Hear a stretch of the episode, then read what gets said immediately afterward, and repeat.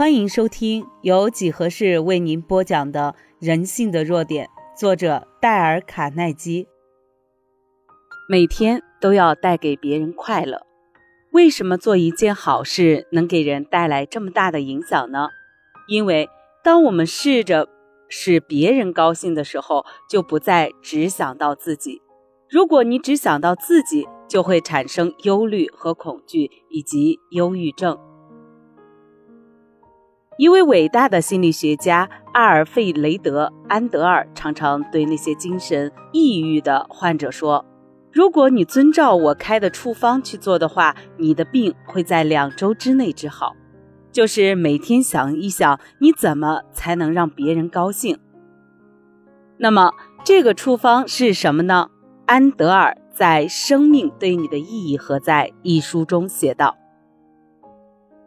忧郁症就像一种常年不止的怒气，以及对别人的反感。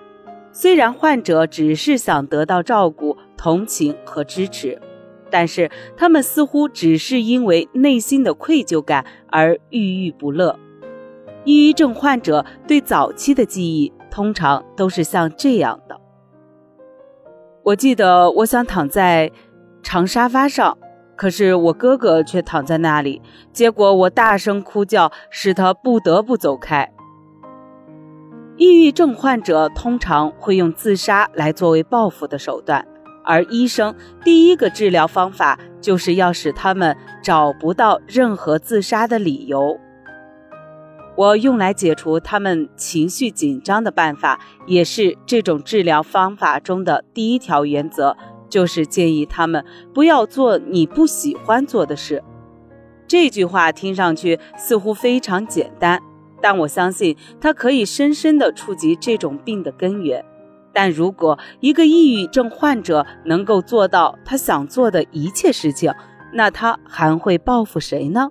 他还会怪别人吗？另外一种做法则可以更直接地触动他们的生活方式。我告诉他们。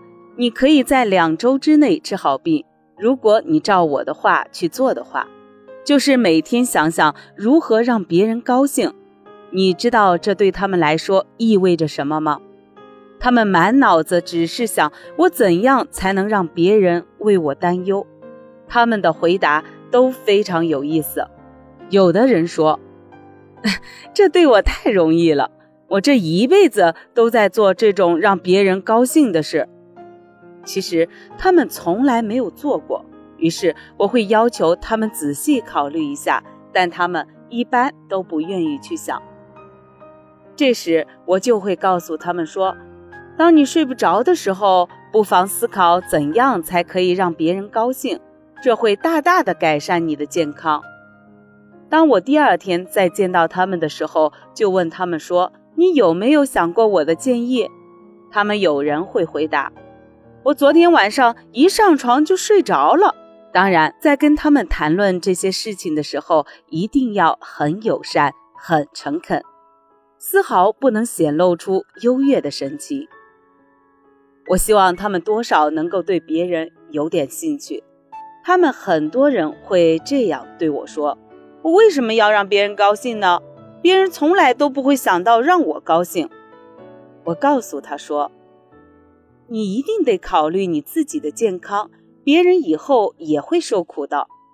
当然，很少会碰到病人说：“我曾经想过你建议的事。”因为我知道他的病根主要是缺乏合作，而我正想使他看到这一点。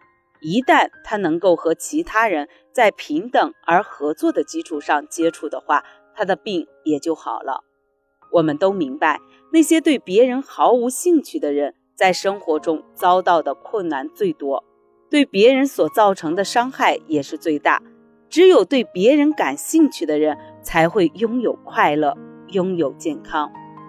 当然，安德尔医生要求我们每天都做一件好事。这里的好事，指的就是先知穆罕默德所说的。就是能使别人脸上露出开心微笑的事。那些找心理医生看病的人，只要他们愿意帮助别人，大约有三分之一的人就能够自我治愈。著名心理学家卡尔·荣格曾说：“在我的病人中，大约有三分之一并非真的有病，而是因为他们的生活没有意义和空虚。换句话说，他们只是想搭别人的顺风车度过一生。可是别人的车子只经过而不会停下来，于是他们去找心理分析家谈论他们那些毫无意义的。”微小的且又毫无用处的生活，当然，他们上不了船，就只好站在码头上，怪这个或怪那个，但他们绝不会怪自己，还要求全世界都以他们的欲望为中心。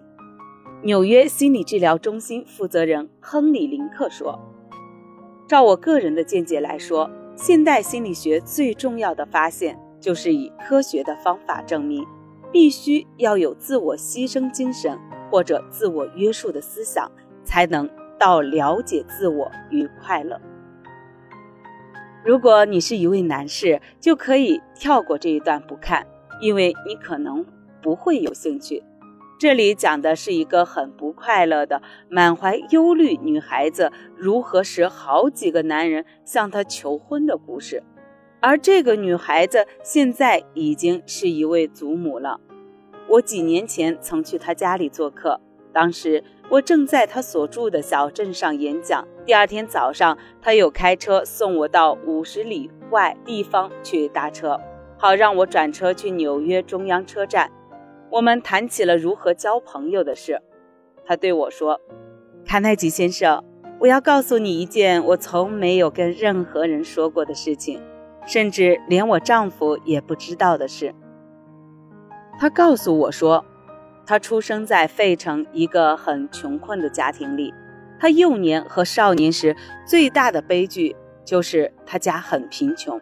他说：“我不能像其他女孩子那样有许多娱乐，我的衣服料子从来都不是最好的，加上我长得太快，衣服总是没办法合身。”而且也不是流行的样式，所以我一直觉得很丢脸，也很委屈。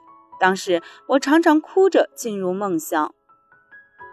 晚宴的时候，我都请我的男伴将他自己过去的经验，以及他的一些看法，还有他对未来的计划告诉我。我当时之所以那样做，并不是因为我对他的话特别感兴趣。而是为了不想让他注意到我穿着难看的衣服。但是奇怪的事情很快发生了。当我听到这些年轻人跟我谈话，并对他们有了较多的认识后，我真的开始对他们说的话产生了兴趣。有时候，我的兴趣会浓厚的忘记我自己的穿着打扮。并且，因为我能倾听别人谈话，而且鼓励那些男孩子谈他们自己的事情，使他们非常快乐。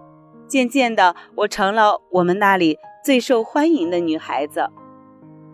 最后，竟然有三个男孩子一起向我求婚。